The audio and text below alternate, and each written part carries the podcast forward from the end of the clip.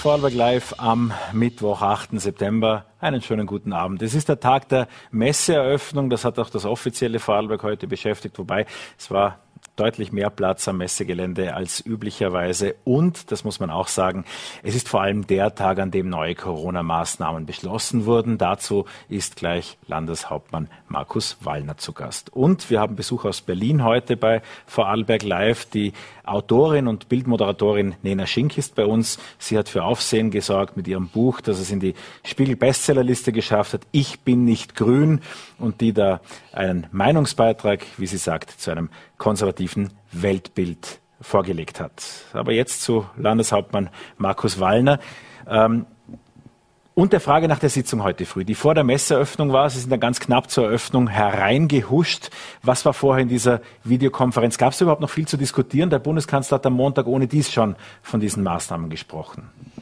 Ja, es war schon einmal äh, noch einmal notwendig, sich gut abzustimmen. Natürlich müssen alle Länder einbezogen werden. Da kommen dann auch noch eine größere Zahl von Experten dazu, die wir sonst ja nicht so direkt immer hören können.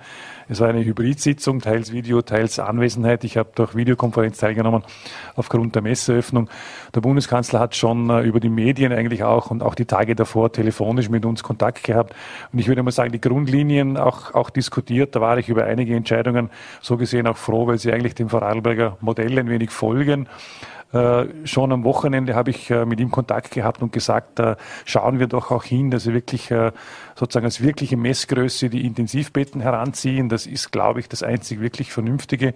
Und wir haben ja damit an sich in Vorarlberg gute Erfahrungen gemacht. Es war uns allen heute bei der Videokonferenz klar, Gott sei Dank ist die Stimmung auch so, niemand will wirklich einen weiteren Lockdown, auch wenn da und dort Experten sagen, wir kommen vielleicht nicht daran vorbei. Ich hoffe schon, dass wir daran vorbeikommen. Vorarlberg ist am dritten Lockdown vorbeigekommen mit, glaube ich, schwierigeren Voraussetzungen wie jetzt, auch wenn es nicht immer einfach ist. Aber den äh, für andere Länder schon vierten Lockdown, für uns wäre es dann der dritte. Das wollen wir natürlich unter allen Umständen vermeiden. Also auch Schulen nicht zusperren. Das war schon ein Konsens, tun wir alles alles, um Lockdown zu vermeiden. Bleiben wir mal konkret bei den Maßnahmen. Ja. Das heißt, für alle, die jetzt nochmal nachgoogeln müssten, was das konkret für Maßnahmen sind, der Kernwert, das ist die Belegung der Spitalsbetten in Österreich. Absolut. Danach mhm. richtet sich dann nach 10 Prozent, nach 15 Prozent, nach 20 Prozent, welche Maßnahmen mit etwas zeitlichem Verzug, ein paar Tage, dann getroffen werden. Und das heißt aber konkret ab 15. September, die FFP2-Maske ist zurück und es gibt auch einzelne Bereiche, in denen 3G früher kommt, als das bisher war, nämlich bei allen Veranstaltungen, die mehr als 25 Personen haben. Ist Ihnen das streng genug? Hätten Sie gern strengere Maßnahmen gehabt oder passt die Richtung? Die Richtung passt aus meiner Sicht. Äh, die Grundentscheidung, gehen wir der Intensivbettenbelegung nach, ist für mich das Allerwichtigste gewesen. Jetzt kann man darüber diskutieren, 200, 300, 400 Betten. Ich kann mich erinnern, bei einer Belegung von 600 Betten österreichweit, da war die Krise schon auf einem beachtlichen Höhepunkt zusteuernd. Viele Operationen wurden damals verschoben. Also das sind schon Größenordnungen, wo wir dann mitten wieder in den, in den allergrößten Problemen der OP-Verschiebungen stecken würden. Wir werden ziemlich sicher österreichweit diese 200 Bettengrenze, glaube ich, zügig erreichen. Ähm, die schlechtere Nachricht war, dass uns die Experten gesagt haben, die Entwicklung ist sehr dynamisch. Also man geht derzeit nicht davon aus, dass man ein Plateau erreicht. Man könnte ein bisschen den Eindruck haben, es wäre gerade so und dann wieder sozusagen bricht in der Kurve. Äh, das kann wie immer niemand sagen. Das macht ein wenig unrund in der Sache. Aber ja, die Experten wissen es auch nicht besser wie wir selber wahrscheinlich. Man bemüht sich sehr, das zu prognostizieren. Aber es war im Hintergrund spürbar, man rechnet mit Anstieg, man rechnet mit dynamischem Anstieg, man geht davon aus, die Intensivbettenbelegung kann relativ rasch ansteigen. Die Grenze von 200 wird schnell erreicht werden und da sind bestimmte Maßnahmen wieder notwendig. Uns war es nochmal wichtig, auch darauf hinzuweisen, es werden nicht alle Nachteile dieser Welt nur für Geimpfte eingeführt werden können oder für die Geimpften mit eingeführt werden können.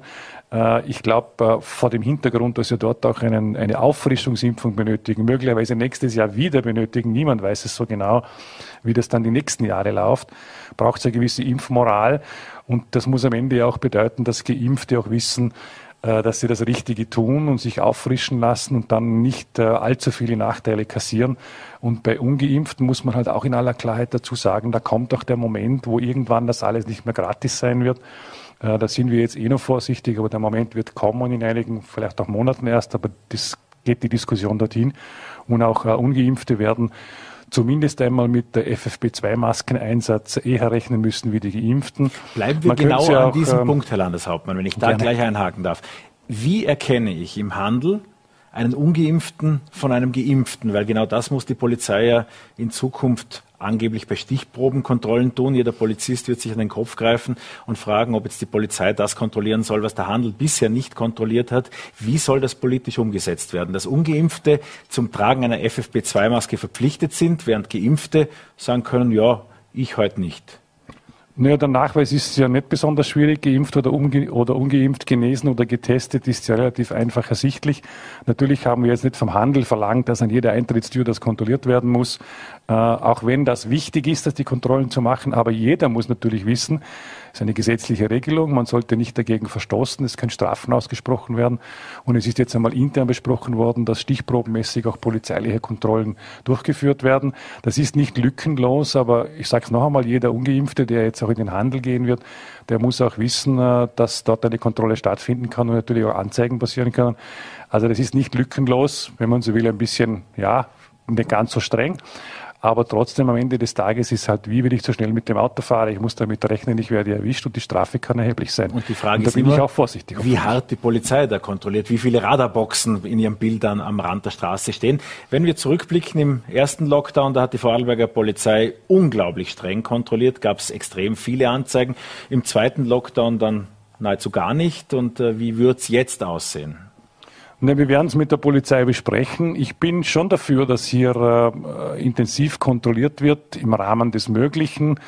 Ich glaube, man kann jetzt nicht von Handelsangestellten eine lückenlose Kontrolle verlangen. Insofern wird es dann äh, auch nicht ganz so extrem ablaufen können. Aber äh, eine polizeiliche Stichprobenkontrolle im Handelsgeschäft da und dort, die wird schon kommen. Und wenn ich im Lebensmittelgeschäft bin, muss ich ohnehin auf FFP2 umsteigen. Dort gibt es jetzt eine Mund-Nasenschutzbestimmung. Das wird auch kommen. Das heißt, da wird ein bisschen strenger werden. Aber ja, die Ungeimpften müssen jetzt schon damit rennen, dass wir weiter überlegen, dort einen Zahn zuzulegen.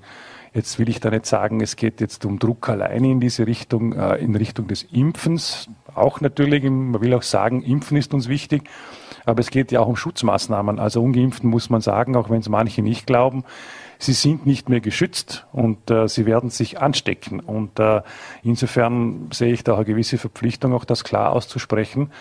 Äh, die einen interpretieren es als Druck gegen Ungeimpfte. Ich sage, es ist eine Schutzmaßnahme, auch für die Ungeimpften selber, weil die Geimpften, die finde ich, sind eigentlich relativ gut geschützt. Auch dort kann man sich immer noch anstecken, wie man weiß. Milderer Verlauf dahinter im Regelfall. Aber bei Ungeimpften muss man sagen, zwei Möglichkeiten. Entweder sich selbst gut zu schützen oder dann wirklich krank zu werden. Und zweiteres wollen wir natürlich vermeiden. Niemand will, dass jemand unnötig krank wird. Aber rauszukommen aus der Pandemie heißt letztlich, sich zu impfen.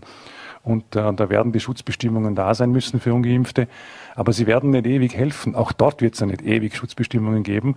Irgendwann kommt der Tag der Entscheidung und da muss auch jeder mit sich selber sozusagen im Reinen sein und auch sagen können für sich selbst, ich lasse mich eben impfen oder nicht oder ich werde krank, auch mit dem Risiko, dass ich ernsthaft krank werden kann oder auch andere anstecken kann. Ich habe die letzten Tage mehrfach darauf hingewiesen, dass auch Ansteckungen Richtung Kinder passieren können und die komplett ungeschützt sind, weil sie gar nicht geimpft werden können.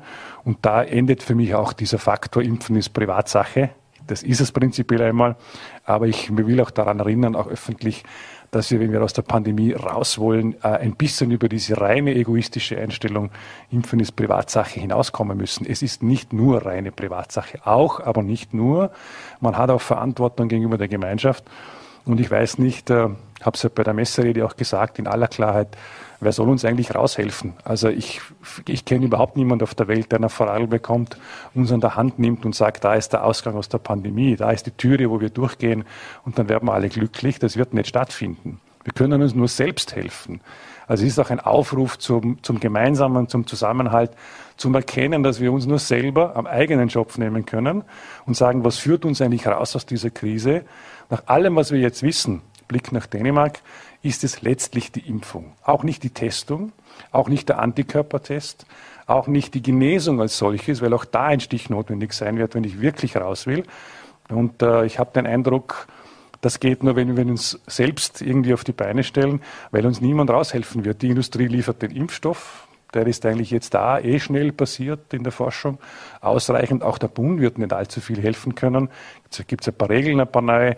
Aber am Ende des Tages sind es wir Vorarlbergerinnen und Vorarlberger, die auch selbst darüber entscheiden, ob wir diese Krise auch meistern oder nicht meistern. Wir sind gar nicht so abhängig, wie es ausschaut. Wir entscheiden es eigentlich. Impfen oft Privatsache, manche Maßnahmen auch Ländersache. Und gerade der Wiener Bürgermeister hat ja heute und auch in den vergangenen Tagen dokumentiert, er war nicht mit allen Maßnahmen einverstanden, sieht einige Dinge anders. Wie ist das aus Vorarlberger Perspektive insgesamt zu bewerten? Ja, es ist schwierig, über andere Bundesländer zu reden. Natürlich äh, sind städtische Räume auch in der Pandemie anders zu beurteilen. Aber sozusagen äh, die Argumentation auch von Wien aus, man hätte möglicherweise im Sommer auch strengere Maßnahmen setzen sollen. Die Diskussion hatten wir schon öfters, auch letzten Sommer. Äh, ist immer eine gute Frage, zu welchem Zeitpunkt wird die richtige Maßnahme gesetzt. Auch die noch verschärfteren Maßnahmen in Wien bringen eigentlich in der dortigen Infektionsentwicklung praktisch nichts, weil Wien ja auch die Inzidenzliste anführt. Jetzt hat das Vorarlberg auch schon. Also ich glaube, es gab immer ein Bundesland mal vorne, mal hinten. Ich bin da eh vorsichtig in der Gesamtbeurteilung, weil man nie so ganz genau weiß, warum es irgendwo steigt oder fällt. Aber eines ist ja auch offensichtlich, strengere Maßnahmen in Wien wirken ja auch nicht wirklich. Und äh, von daher kann man nicht ableiten, dass jetzt äh, massiv verschärfte Maßnahmen, wie Wien manchmal eingefordert hat, gerade der bessere Weg wäre. Ich glaube, dass eher dass die Wiener zum Beispiel eher, eher, eher bei der Testung sehr gut aufgestellt sind, auch in ihrer Logistik insgesamt gut funktionieren. Aber bei der Auswahl der Verschärfungsmaßnahmen teile ich die Meinung eigentlich auch von Wien nicht, dass jetzt eine dramatische Verschärfung im Sommer die Lage so verbessert hätte. Wien, die Wiener Zahlen zeigen eigentlich das nicht, muss man auch sagen. Was sich jetzt in diesen Stufen verändert, ist ja für Vorarlberg auch nicht ganz unwichtig, fast im Kleingedruckten, dass die Testinfrastruktur äh, auf eine erneute Probe gestellt werden wird, nämlich die Wohnzimmertests, die auch von Ihnen äh, immer stark propagiert wurden, die werden nur mehr in der ersten Stufe überhaupt zum Einsatz kommen, ab Stufe 2 nicht mehr erlaubt, nicht mehr akzeptiert sein und dann helfen sowieso nur noch PCR-Tests in Stufe 3. Wie wird diese Testinfrastruktur in den kommenden Wochen, die Sie ja offenbar brauchen wird, wieder aufgebaut? Wir folgen der Expertenempfehlung. Äh, am eher Beginn der Pandemie oder sagen wir in der Mitte drinnen, als wir das Modell dann auch gestartet haben, waren die Wohnzimmertests eine wirklich gute Hilfestellung, um überhaupt einen Röntgenblick auf Vorarlberg zu bekommen. Wo entwickeln sich Infektionen? Können wir ein bisschen einen Schritt voraus sein, schneller finden und so weiter? Die Bevölkerung hat es gut angenommen. In der jetzigen Entwicklung, glaube ich, brauchen wir mehr Motivation fürs Impfen insgesamt und müssen doch klar machen, äh, das Testen wird nicht ewig so weitergehen. Mittlerweile müssen wir auch dazu, dazu sagen, sagen ja auch die Experten, äh, es gibt auch Tests, die ganz ordentlich gefälscht werden. Also diese Wohnzimmertests sind an sich gut, wenn man sie ehrlich durchführt und auch mit der Behörde abstimmen. Aber sie sind auch mittlerweile relativ leicht manipulierbar, wie man weiß. Also keine allzu sichere Sache mehr in der Phase der Pandemie. Und äh, die PCR-Tests sind natürlich extrem treffsicher, der Goldstandard sozusagen. Also wenn man wirklich punktgenau vorgehen will in der Pandemie, ist es jetzt schon richtig, auf PCR-Tests umzusteigen und natürlich aufs Impfen weiter äh, auch zu hoffen.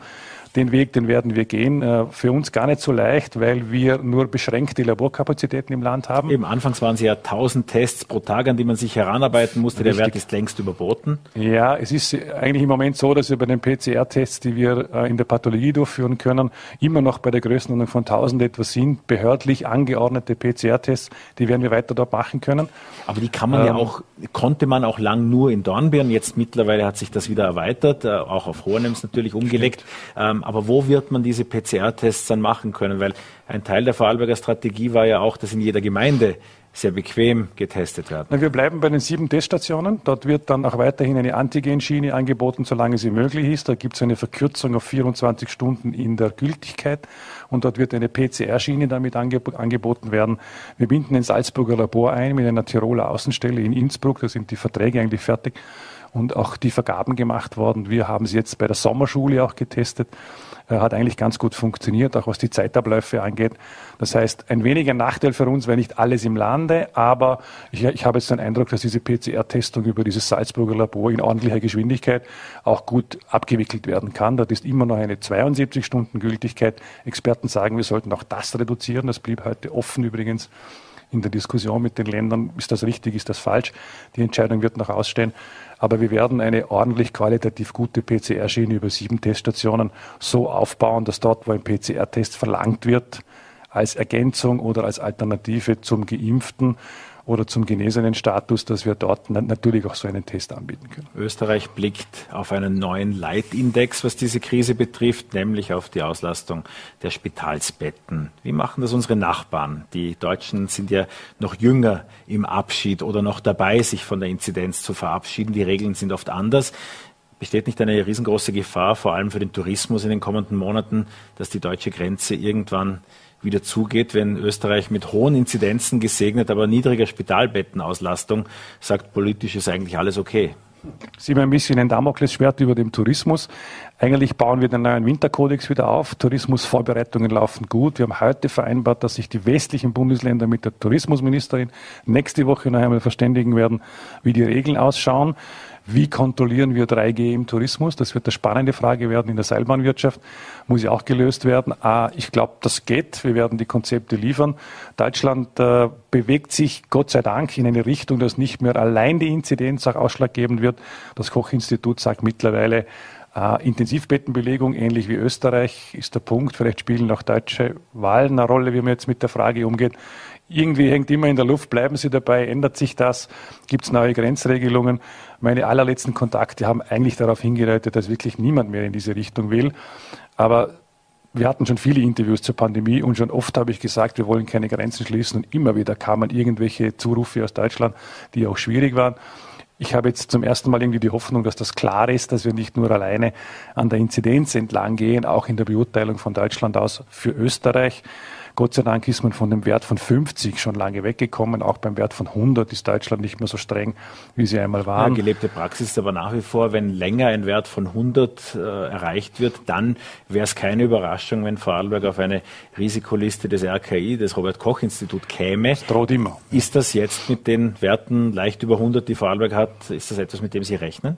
Im Moment eigentlich nicht, weil Sie eben auch gesagt haben, Sie schauen sich die Intensivbettenbelegung einer Region mit an. Das ist besser geworden in der Beurteilung, auch vom, vom Koch-Institut. Und wenn sie es tun, wäre immer noch die Frage, was ist die Reaktion darauf?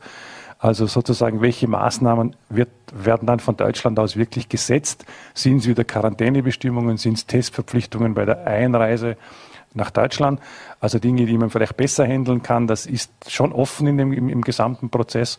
Das heißt, wir probieren im regelmäßigen Austausch eher über die Bundesregierung natürlich auch mit Deutschland äh, auch immer wieder festzustellen, wo, wo dort die Reise hingeht. Wir drängen sehr darauf zu sagen, äh, die, diese Inzidenzbeurteilung ist eigentlich in dieser ganzen Pandemie seit Monaten zwar wichtig, aber sie kann nicht der Maßstab sein für solch dramatische Einschnitte etwa an der Grenze, wie wir sie einmal hatten. Also auch dort ist die Diskussion voll im Gange, woran soll man sich orientieren. Und ich glaube, der Zug geht eindeutig in der, in, in der Frage äh, in Richtung Intensivbettenbelegung. Auch der Kanzler war jetzt einige Male in Deutschland unterwegs, genau in der Frage auch im Hintergrund, äh, um klarzustellen, dass wir dort insgesamt in die Richtung wollen. Äh, ich habe jetzt eher den Eindruck, dass sich das zwischen Österreich und Deutschland beginnt anzunähern.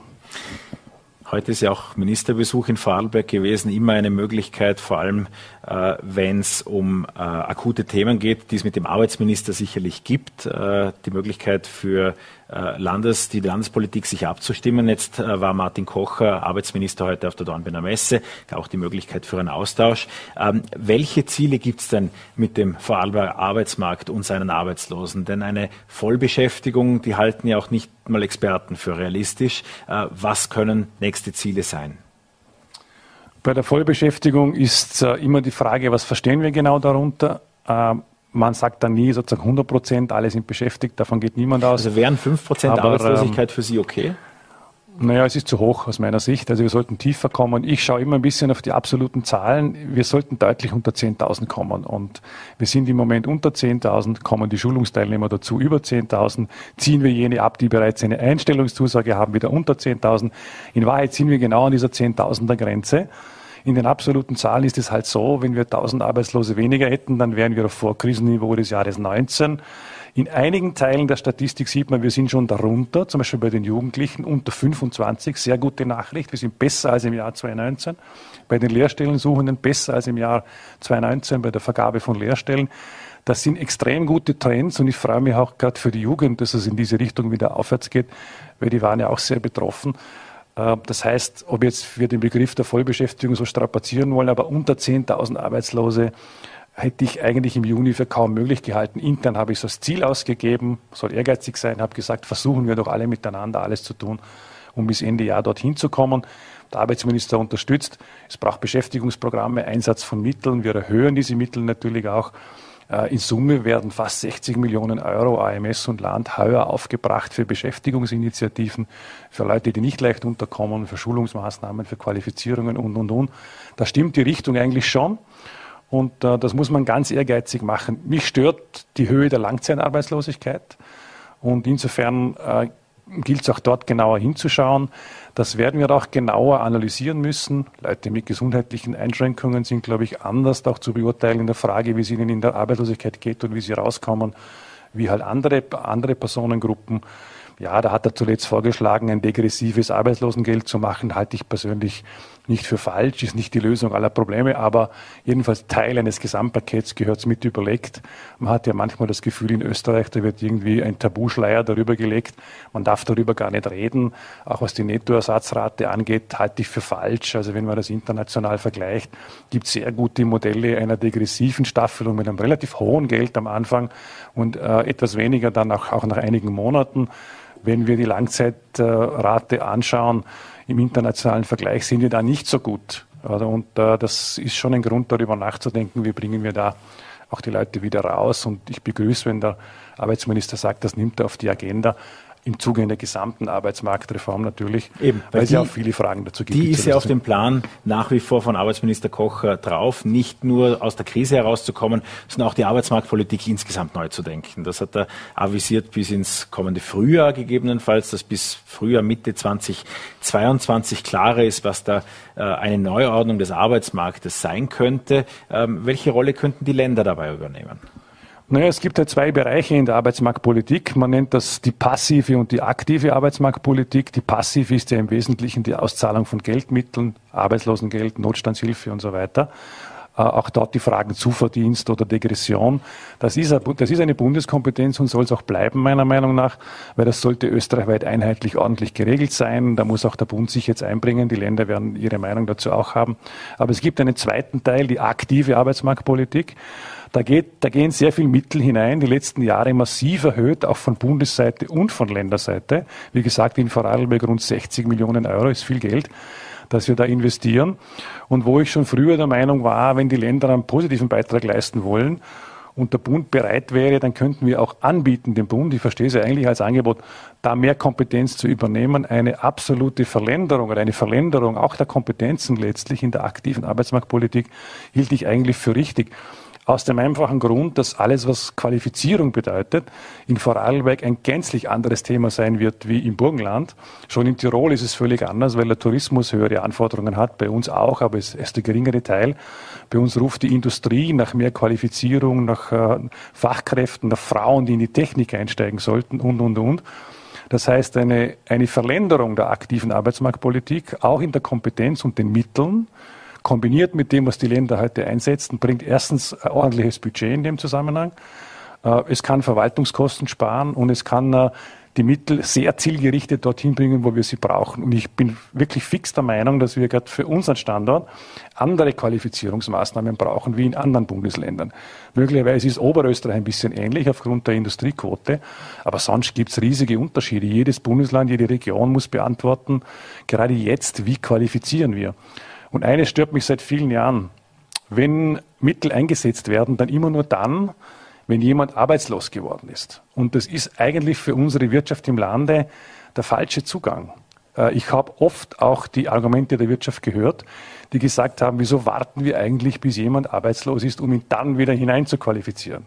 Beginnen wir doch wesentlich früher mit der Qualifizierung und setzen wir auch Mittel dafür ein aus der aktiven Arbeitsmarktpolitik, äh, um das auch früher zu machen. Äh, mich stört es auch immer zu sagen, es gibt auch Leute, die fragen und sagen, gibt es da eine Unterstützung für eine Qualifizierung? Wir tun eh viel. Aber da muss man im Moment beim AMS als Antwort geben, wir können sie erst dann unterstützen, wenn sie arbeitslos sind. Das ist eigentlich zu spät in Wahrheit.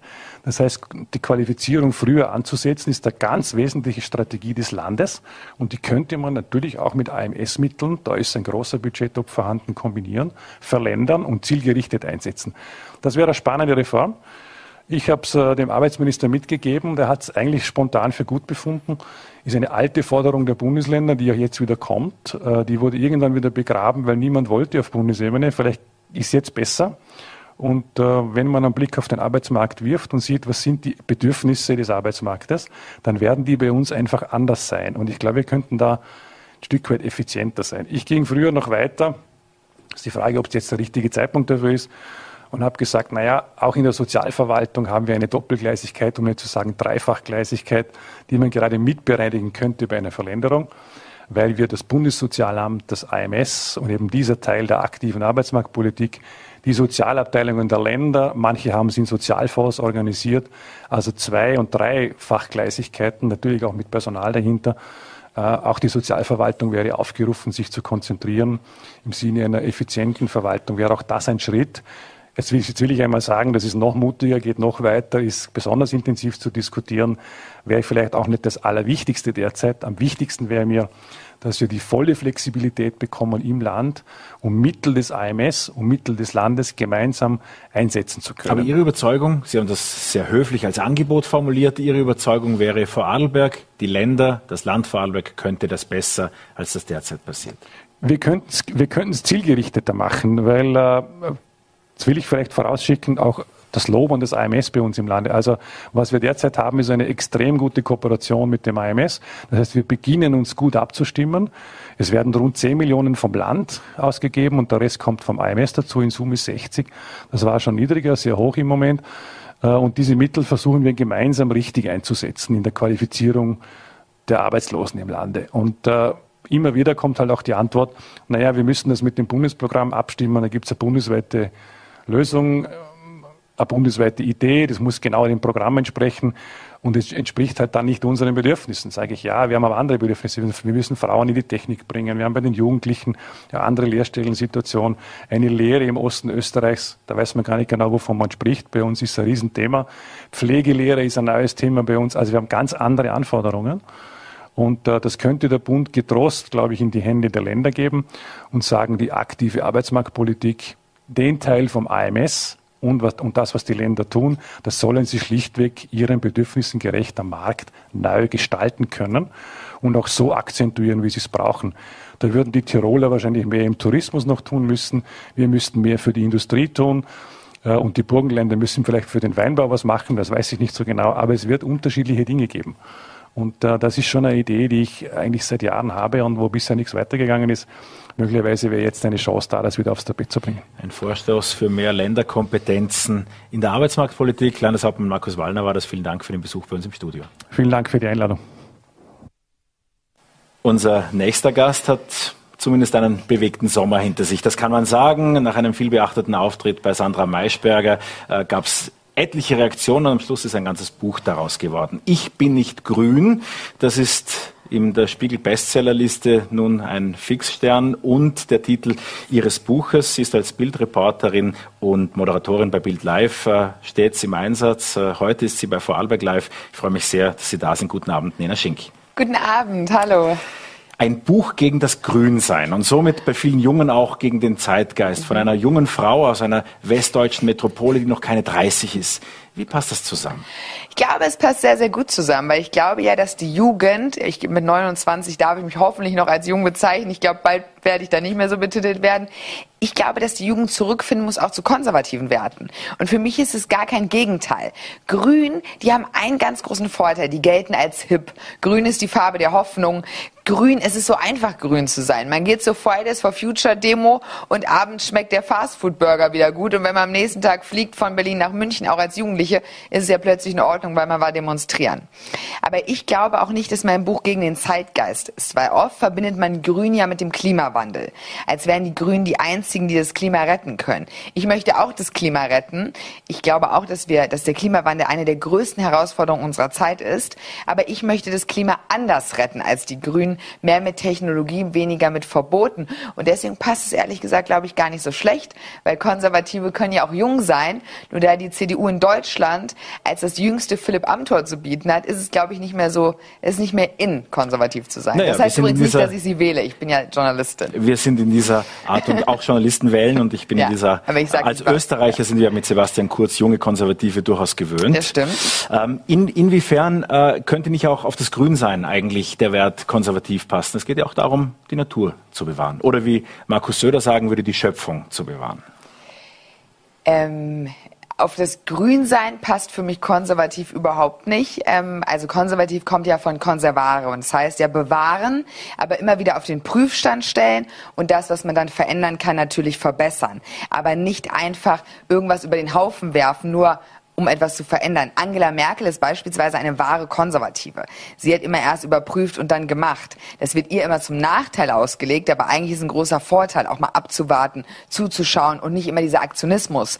Bei den Grünen, die wollen ja überhaupt nicht zuschauen. Das ist ja wahrer Aktionismus und vor allem sind die Grünen konträr zur Marktwirtschaft und zur Wirtschaft. Äh, Annalena Baerbock hat im Bundestag, gestern hatten wir große Bundestagsdebatten, da hat Angela Merkel gerät Olaf Scholz und auch Frau Baerbock. Und dann hat Frau Baerbock gesagt, gesagt, ähm, dass der Markt sich nicht, ja, dass der, das war unfassbar. Dass der Markt die Menschen, die Menschen nicht, leiden kann. Nicht leiden kann ja. ähm, das war unfassbar. Und daran sieht man einfach, dass Frau Baerbock eine Aktivistin ist, die also zu sagen, dass die Wirtschaft die Menschen nicht leiden kann, das ist unfassbar. Und deswegen kann ich ehrlich gesagt die Grünen, wie sie aktuell sind, überhaupt nicht mit konservativen Werten in Einklang bringen. Sie haben konkret, und äh, wollen wir uns noch ganz kurz an Annalena Baerbock abarbeiten, gesagt, sie sei ein roter Wolf im grünen Schafspelz. Das war die Anfangsaussage. Wieso dieses klare Bekenntnis äh, jetzt auch zum Konservativismus, wie Sie auch sagen, als Journalistin, würden Sie ja eigentlich neutral sein bis zum weitestmöglichen Punkt. Das klare Bekenntnis ist Ihnen der ehrlichere Weg? Ja, ich glaube, es ist der ehrlichere Weg, weil ich glaube nicht, dass Journalisten hundertprozentig neutral sind. Wir alle wählen ja, wir alle sind irgendwie geprägt. Aber es gibt ja auch zwei Gattungen im Journalismus. Das eine ist die neutrale Berichterstattung, das Interview, der Artikel. Da traue ich mir aufgrund meiner Ausbildung, ich wurde beim Handelsblatt einer Journalistenschule ausgebildet, das ist übrigens eine sehr gute Ausbildung, der Werbeblock ist auch wieder zu Ende, aber ähm, ich traue mir zu, auch, ich, ich würde mir auch zutrauen, Frau Baerbock äh, zu interviewen. Ob sie jetzt von mir interviewt werden wollen würde, ist die andere Frage. Aber es gibt diese Gattung und da muss man hundertprozentig neutral sein. Aber mein Buch ist ein XXL-Meinungsbeitrag. Es ist wie ein Leitartikel in der Zeitung. Und ich habe auch im Vorwort, ein Kumpel von mir meinte, Nena, hättest du noch öfter schreiben müssen, XXL-Meinungsbeitrag. Man hat schon beim dritten Mal verstanden. Aber es war mir halt sehr, sehr wichtig, für den Leser zu differenzieren. Das ist ein Meinungsbeitrag. Deswegen ist auch mein, mein, mein Foto vorne drauf. Es ist kein neutraler neutraler Journalismus. Es ist ein Kommentar. Und dementsprechend empfinde ich Neutralität als sehr wichtig. Ich war auch zum Beispiel, ich habe vor vier Wochen Boris Palmer, den grünen Oberbürgermeister in Tübingen, hat er mir das Sommerinterview gegeben, hat große Freude gemacht. Ich schätze Boris Palmer auch sehr. Es ist mein Meinungsbeitrag zur Bundestagswahl. Sie sagten ja auch mal, Sie würden die Grünen nur dann wählen, wenn Boris Palmer der Spitzenkandidat wäre. Nein, die Frage war ein bisschen anders. Die Frage war, was müsste passieren, damit Sie die Grünen wählen? Das war im Südkorea. Und dann habe ich gesagt, dann müsste Boris Palmer Spitzenkandidat werden. Das wird niemals passieren, weil die Grünen haben ja gerade ein Parteiausschussverfahren gegen Boris Palmer. Also die haben einen Grünen, der wirklich gut ist.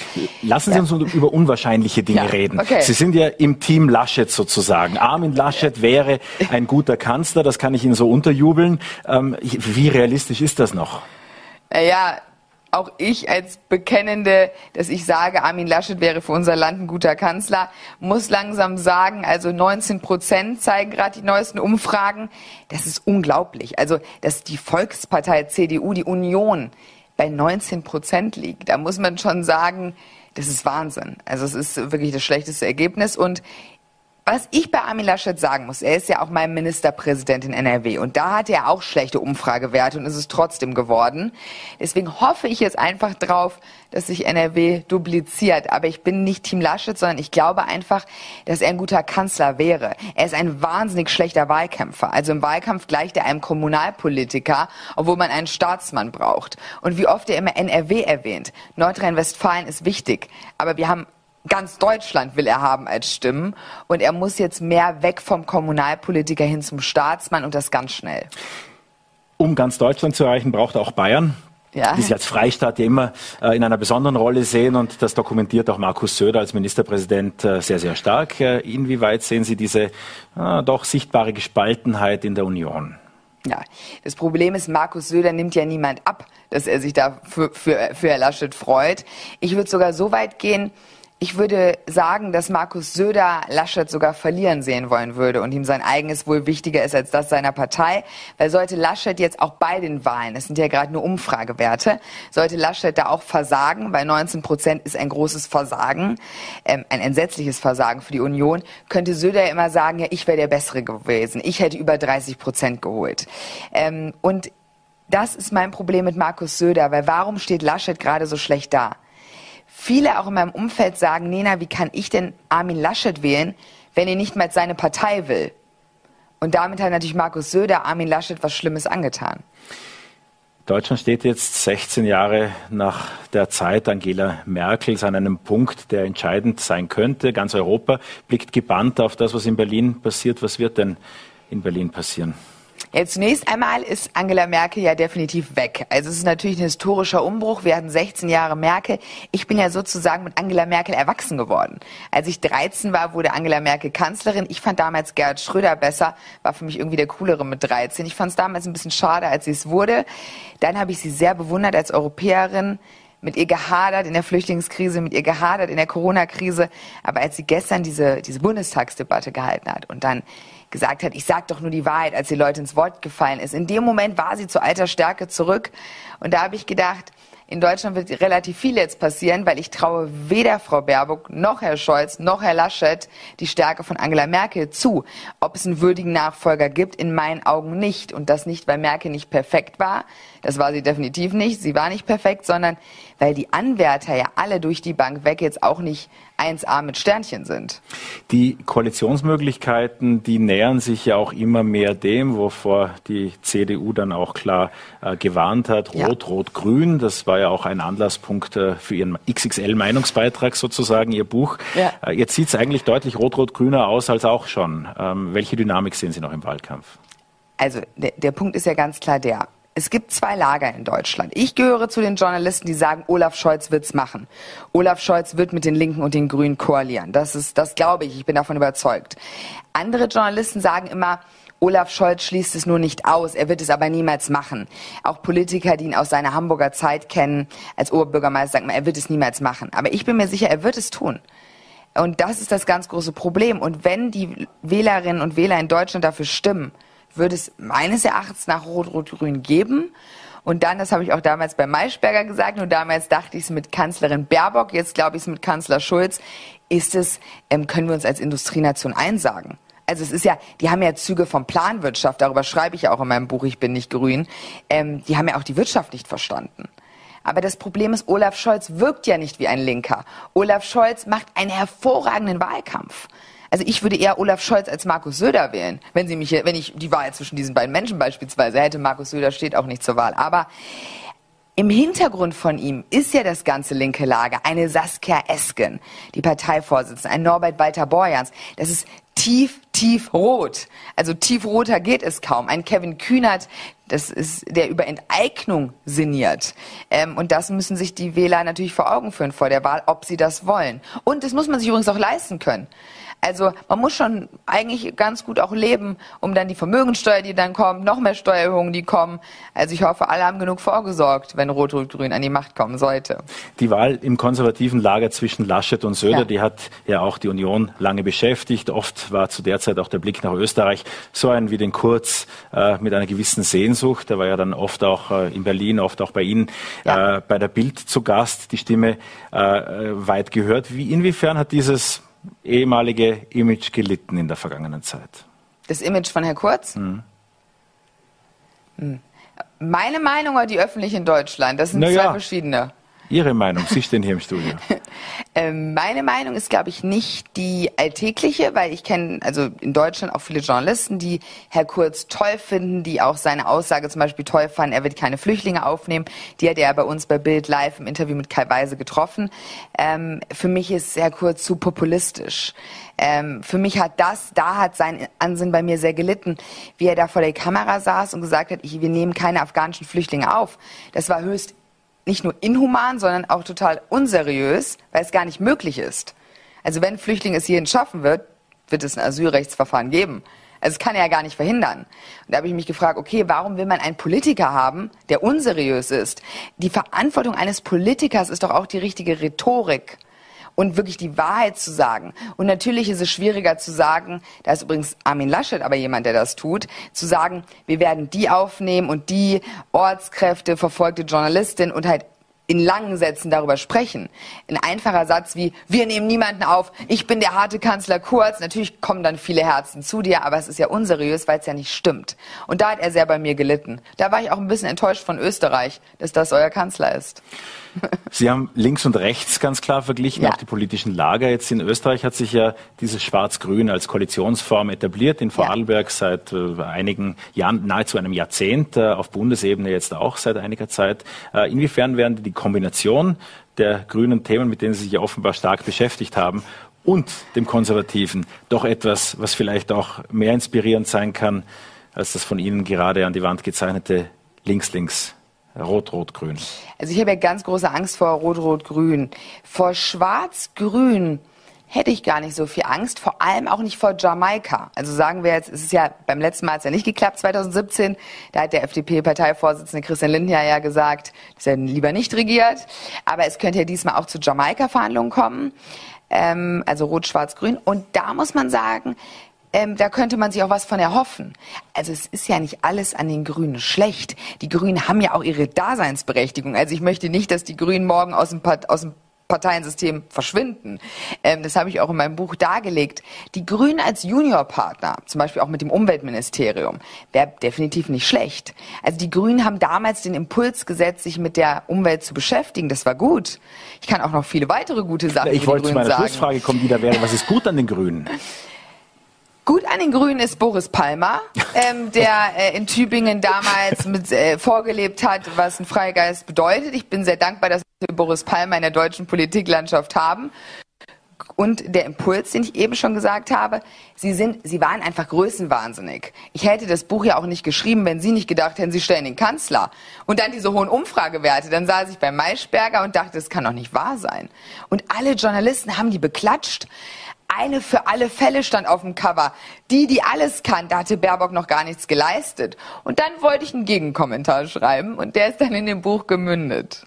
Einen, äh, eine grüne Kanzlerin, dann äh, ja, das konservative Niedergehen sozusagen im Wahlkampf, wie sich jetzt in den letzten Wochen äh, zuspitzen wird, das wird die Zeit äh, weisen. Nena Schink, vielen Dank für den Besuch bei uns im Studio. Bestseller, Autorin und Bildjournalistin. Vielen Dank fürs Kommen. Danke, hat Spaß gemacht. Ja, und äh, Spaß macht es auch morgen Abend wieder, 17 Uhr hier bei Vorarlberg Live. Ich freue mich, wenn Sie dabei sind, hier auf Voller.t, VNRT und Lende TV.